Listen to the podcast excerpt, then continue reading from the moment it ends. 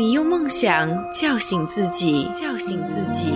我用声音叫醒梦想，叫醒梦想。这里是华清校园广播，飞扬电波，沟通无限，我们就在你身边。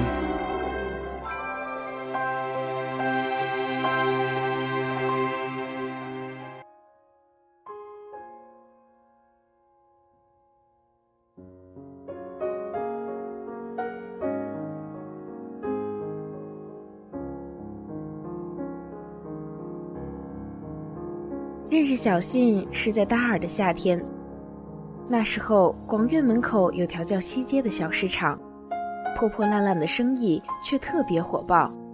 一群小商贩每天蹲在街边，专门卖各种吃喝及文具，赚学生们的零花钱。我还记得刚上大一的时候，街口有个卖青菜肉丝炒饭的，连个店面都没有，老板全部家伙把式就是一口铁锅。一把炒勺和一个煤炉子，油腻腻的手从旁边盘子里抓把少得可怜的肉丝和青菜，加点米饭扒拉几下，两分钟就出炉一盒，打包带走。结果人家卖了四年炒饭，等我毕业的时候，居然已经在广院旁边起了一家三层楼的烤鸭店。我和同寝一个爱吃炒饭的女生，则生生胖了十斤。成为了烤鸭店颇有吨位的坚实奠基石之一。小信就是这家卖炒饭大叔旁边的一个西瓜摊主。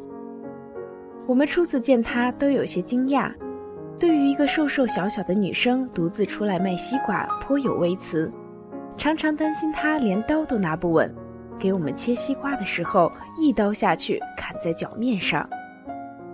事实证明，小信的生意是那个夏天里西街上最好的。这靠的不仅是他甜甜的声音和可爱的笑容，而是智慧。他搞了一辆破烂的小汽车运西瓜，汽车后厢居然被他装上了一台冰柜，西瓜全部存放在冰柜里。那年夏天的北京骄阳似火，我们住的宿舍楼没有空调，男生热得裸奔。女生热得看不了裸奔，结果可想而知。冰镇西瓜的出场让所有人眼睛都绿了。西街第一次出现了抢着花钱的盛况。我常去买瓜，因为要给同寝的几个懒蛋也带瓜，买得多，渐渐便与小信熟络了。有时候瓜太大，小信还会细心帮我切好，在上面敷一层他自制的薄薄的糖霜。很甜。我知道他是附近另一所大学的学生，为了勤工俭学才出来卖瓜。他说每天要五点起床，跑到水果市场去进货，再赶着中午和晚上学生放学的时间出来卖瓜。我听着都觉得累。我说这么辛苦就少卖一点啊，你的学费应该早就攒够了吧？他笑了起来，摇摇头，不够。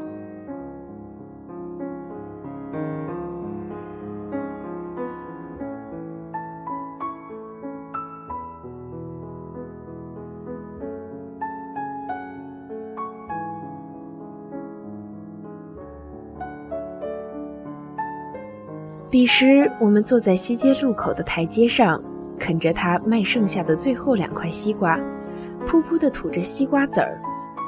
他说，他赚的钱一半给自己付学费，另一半要寄去北方某个城市给她的男朋友。这个答案让我有点难以置信。难道说他一个大男人不能自己赚吗？他有些害羞地抿起嘴说。他整天泡在实验室里，很忙的。再说，他马上要考研究生了，不能分心。他家庭条件不太好，我想多寄点钱给他，让他把精力都放在学习上。那也不能花女人的钱啊！我语气很冲。小信只是笑，不再说话。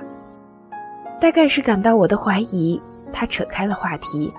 指着街对面的一家小卖店，有些期待地说：“那天我看到一个女孩拿了一支雪糕出来，那个雪糕看起来太好吃了，全是巧克力和花生碎。可是价格真贵，我舍不得吃。我说：“那雪糕我知道牌子，价格是贵了点儿，不过也还好吧。你等着，我去买来给你吃。”他连忙拉住我说：“你可别这样，我不吃也不是买不起，就是想多存点钱，省着省着就省习惯了。”被他这一说，我倒也不好硬去买了，只好默默地陪他啃完了西瓜，各自告别，回去休息。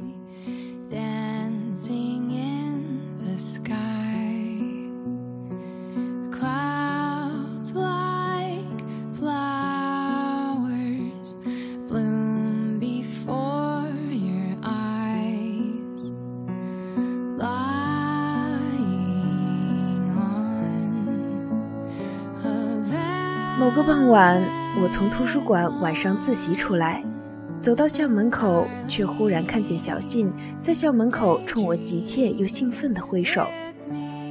我跑出去，只见他一脸喜滋滋地抓住我的胳膊，笑着对我说：“今天我请你吃雪糕。”我被他拉到那个小卖店的门口，然后惊讶地看到地上乱七八糟地摊着十几只雪糕。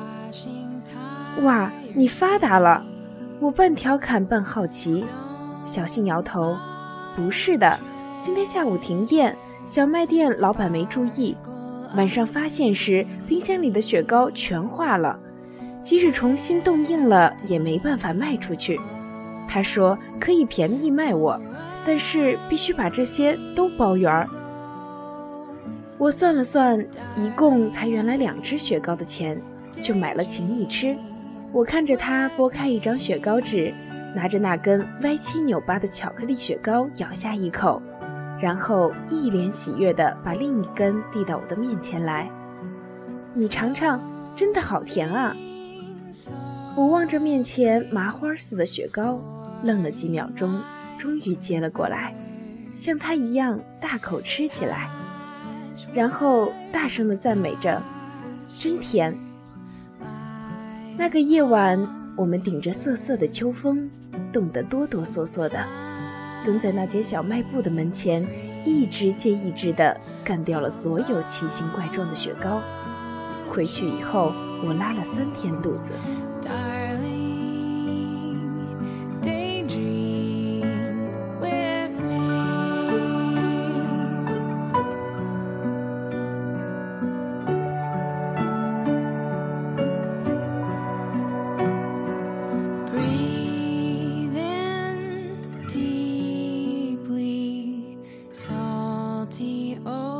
小信每次都独自去上货，上百斤的西瓜居然都一个人扛上车，比很多大老爷们儿还厉害。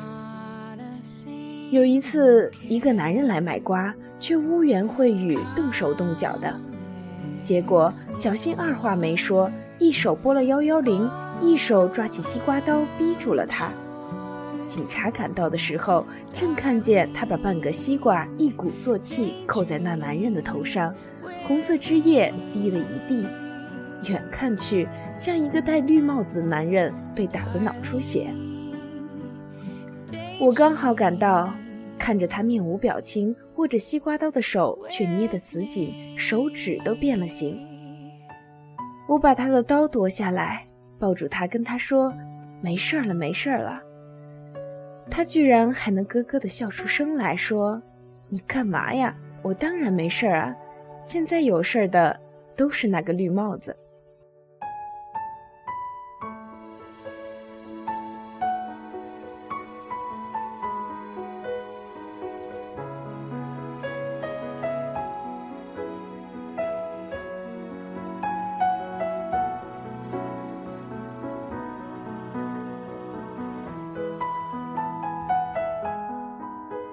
他一边笑，一边从我的怀里慢慢的滑坐在地上，我能感觉到他在剧烈的发抖，怎么也停不下来。那一年的京城还没有雾霾，夜色清透如水。我们彼此紧紧倚靠着，坐在那片满是狼藉、冰冷坚硬的水泥地上，头顶是偌大的、琉璃的漫漫星空。小信说：“谢谢你，我终于不发抖了。”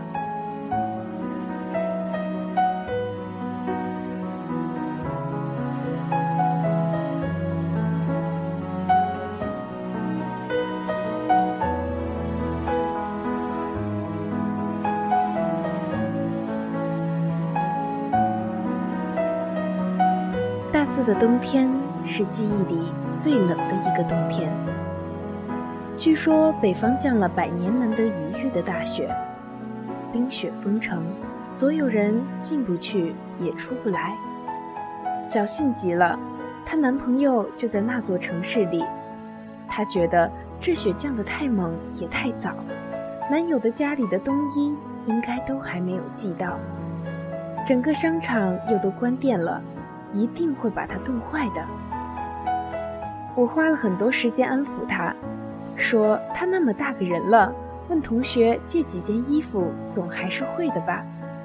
这都是社会主义国家了，难道还会出现冻死大学生的恶性事故吗？你要信任党，信任人民，云云。他却死活都不信。大约所有女人都习惯性把深爱的男人当成襁褓中的稚子。觉得对方心智单纯，行为可爱，从心理到生理都需要无微不至的呵护。小信也不能免俗，于是考虑再三，他决定前往那座城市。我极力反对，但是显然无效。他买了满满一大包的冬衣，还有她男友最喜欢吃的许多东西。又买了一张最便宜的大巴票。事实上，当时的飞机和火车都停运，他也只能选择大巴。那个怀着满满爱和期待的小信，终于出发了。那是以后的故事，都是后来他叙述给我听的。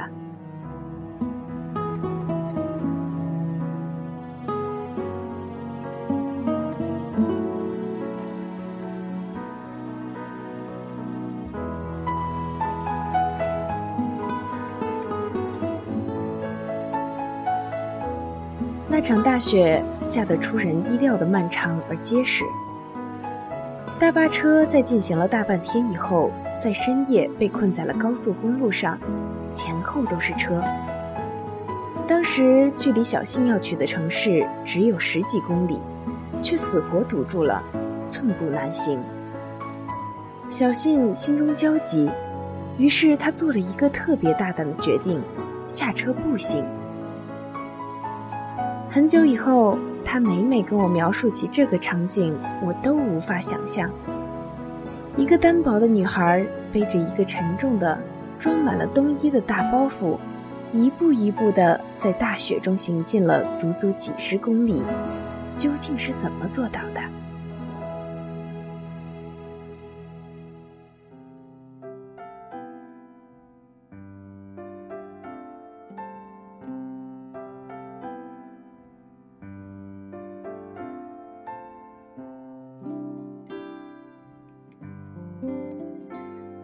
所大学在非常偏僻的郊区，夜里荒凉极了。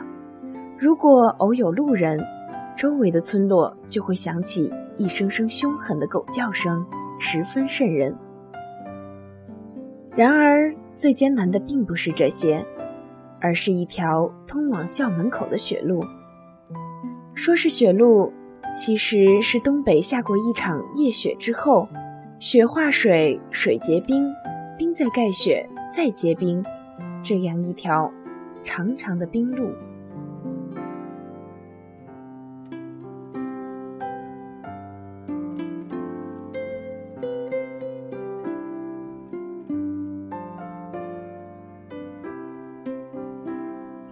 我知道小信为了省钱，给自己买的是最便宜的那种雪地靴，靴底根本不防滑。小信说：“他也不记得自己背着包袱在哪条冰路上摔了多少跤，只知道摔到最后，整个人都麻木了，连周围的狗叫声也听不见了。他甚至已经完全忘记了自己一个独身女孩行进在这样荒无人烟的地方，是一件多么危险的事情。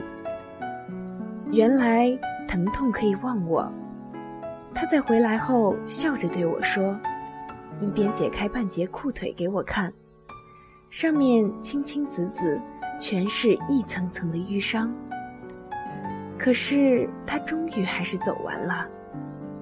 像小白菜为了杨乃武滚一场钉板，哪怕心血淋漓，哪怕以为下一刻就会千疮百孔、万劫不复，也总算熬到了尽头。他跌跌撞撞的到了传达室，请求老师通知那个男生，他来了。他终于出来了，他远远的向他走过来。校门口唯一的一盏昏黄路灯下，大片大片洁白的雪花纷纷扬扬飘落下来，落在他的黑色大衣上。他望着他，看着他在他的面前站定。他张了张嘴，却发现浑身都冻僵了，居然已经说不出话来。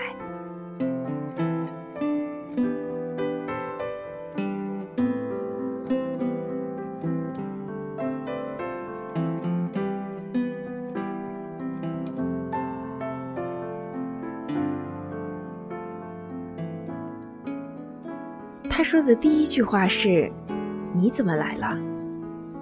他不知道该怎么解释，忽然想起身上的包裹，连忙摘下来。他却只是皱着眉头看着那些衣服。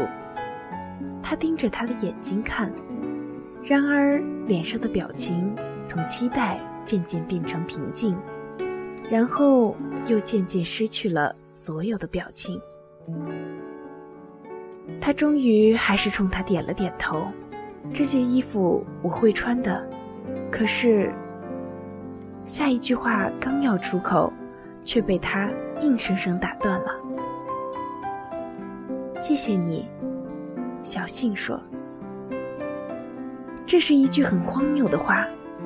他为他顶风冒雪，千里送医，他却对他说的第一句话是谢谢你。可是他宁可先出口，只因为，他更害怕听到他对他说出这句话。他说：“对不起。”他说：“没关系。”什么都不必说，也不必解释。有时候最简单的对白，你已经足够可以明白。对方的心是冷，是热，是诚，是伪，又或者根本就没有心。他抬起头，最后看他一眼。再见。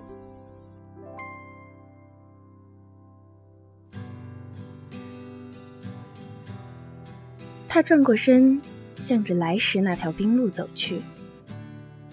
爱。他喊他，大约是心里终于生出了一丝愧疚。天太冷了，要不然我帮你在学校借间寝室，你住一晚再走吧。他回头冲他笑了笑，不必了。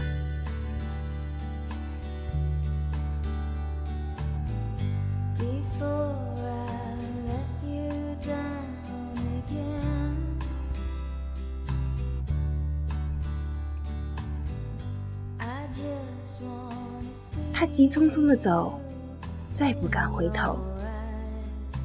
这一条冰路，他是摔回去的，不停的倒地，再勉强爬起。他以为这条路将永无尽头，直到一辆车子停在他面前，司机摇下窗子冲他喊：“闺女，这大半夜的，你要去哪儿啊？”他说出附近城市的名字，司机想了想说：“上来吧。”他走进车门，却发现这是一辆黑车，车里很暗，他看不清司机的脸。他站在车旁，犹豫地握着车把手，恐惧渐渐漫上心头。可是举目四顾，这荒野茫茫，白雪皑皑，哪里还有其他车子的影子？走得了，走不了，就看这一刻的选择了。他终于还是上了车，死死地抱住胸前的小包，那里只剩下了一张回程的车票与十元钱。且不说对方是否心有歹意，单是这十元钱就铁定不够付回程车费的。那么，等到他抵达了以后，又该怎么办呢？司机似乎毫无察觉，还在与他搭讪：“你是哪里人啊？怎么这么晚还在学校这边？一个人不害怕吗？”他不吭声，只是浑身缩成一团，怔怔地看着窗外的景色，却愈加心慌起来。这司机专往偏僻的小路上扎，有几次路两旁的树枝都抽上了车窗。他有些绝望，想：如果对方欲行不轨，他就跳车。司机见他不回答，也不再发问了。四周安静下去，只有车子飞速行驶的声音。直到车子停下，他整个人却已经因为高度紧张而昏昏欲睡。是的，原来人的神经绷紧的太久，竟然如此疲惫不堪，仿佛下一秒闭上眼睛，就可以世事皆忘。司机叫了他一声。他浑身一激灵，冷汗唰的就下来了。司机转过头看他，到了，下车吧。他茫然地推开车门，漫天的轻柔雪花在下一秒紧紧拥抱住了他。风声静和，四周的高楼灯火星星点点蔓延开去。专属城市的温暖气息扑面而来，脚下是坚实的地面，他终于不会再跌倒了。小心的泪水在一瞬间夺眶而出，他一边抽噎，一边不忘转过头看着那个一脸憨厚的司机。谢谢，谢谢你。车费多少？司机笑了笑，十块钱。小信紧紧捏住那手心里的十块钱，忽然猛地蹲了下去，在那司机的惊愕目光中，放声大哭。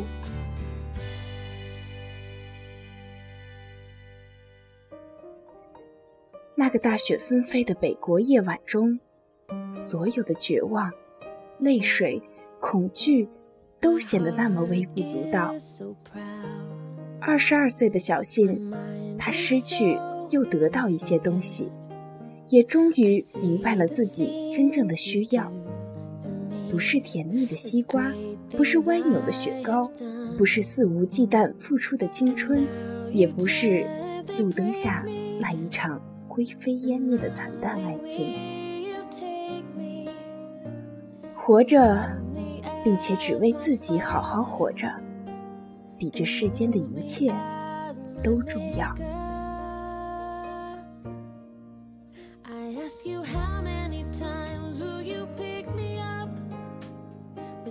上个星期，我与小信重逢的时候，他已经是一间跨国公司的人力资源部总监，依然消瘦的身材，带着亲切熟悉的甜甜微笑。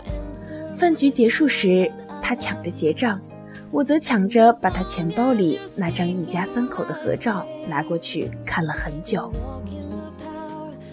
我本是不欲聊起以前事情的，怕借人伤疤不妥，倒是他坦然回忆，云淡风轻，并评价那就是一个渣男痴女的故事，情节很琼瑶，结局很凄美。